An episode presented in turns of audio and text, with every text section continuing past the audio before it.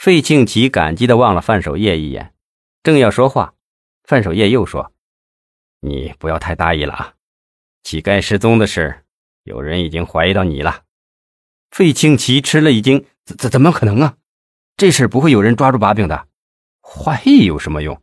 你们公安破案是要拿出证据的。”范守业看了看费庆奇，说：“其实原本是简单的事，现在却弄得过于复杂了。局里有个叫江云感的侦查员，你知道吧？”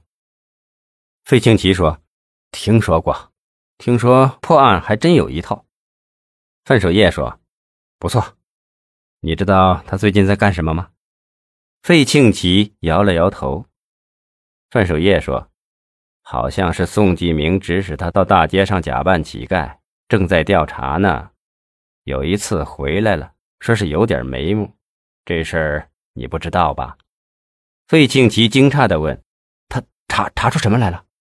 范守业摇摇头：“我也不知道啊。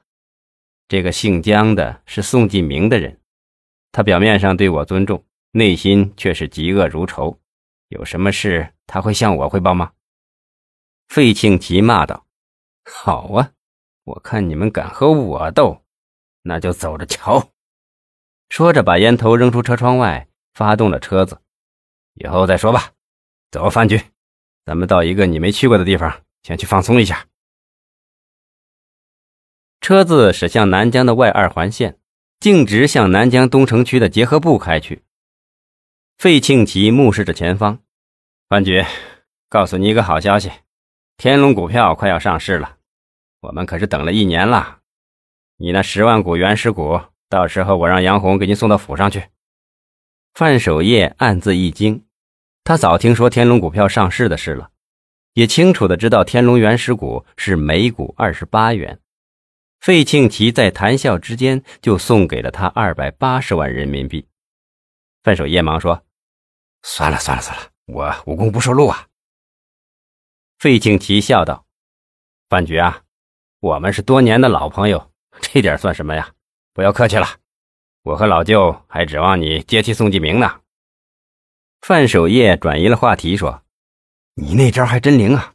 那姓宋的还真是大伤元气呀，他比以前老实多了。”费庆奇冷哼了一声：“他不好的日子还在后面呢。凡和我作对的人。”我都要让他没有好下场！我要让宋继明知道，我费某可不是好惹的主。正说着，车子在一个装饰豪华的米尔洗浴按摩城停下。费庆奇还没下车，有个男士走了过来。他拉开门，笑道：“费总，我看是您的车子，怎么不事先通知一声？我们崔总有事出去了，要不要让他回来呀？”费庆奇摆摆手，下了车：“不用了，你把我的车停到后院。”我们放松一下，洗个澡。说罢，带着范守业上了楼。一个富态、打扮妖艳的女人迎上来，惊叫：“哎呦，是费总啊！真是贵客临门啦！”费庆吉说：“娟儿啊，小崔去哪了？你也不管管他，对他怎么那么放心呢？”那个女人说：“男人的事我不管的，他想做什么我也懒得管。”说着，笑着问。费总今天怎么想到我们这儿来了？费庆吉答道：“我业务上的一个老板到你这儿放松一下，我们泡泡澡。”女人兴奋地答道：“好啊，好啊，好啊！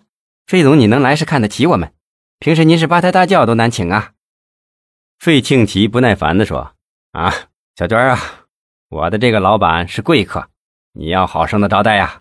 今晚有什么好角呀？”范守业能听出这个角是什么意思。嘴上却说：“费总，咱们就洗个澡吧，完了要早点回家休息的。”那个女人抢先说：“哎呦，我的大老板，那怎么成啊？我们今晚的角儿可都是从杭州来的西子姑娘。对了，有一个叫莎莎的，是个名模，从广州来的，前不久还在全国获了大奖，中央台还有直播呢。”费庆奇说：“哦，是吗？有这么好的角儿，怎么不给我说一声啊？刚到嘛。”正想让小崔给你汇报呢，还没来得及，您倒来了。费庆奇挥挥手，别给我打马虎眼了，我们先泡脚吧。等一会儿让你那个莎莎好好的陪这位老板泡个澡。女人应声好的，就吩咐两个花枝招展的姑娘，分别带着费庆吉和范守业进了包厢。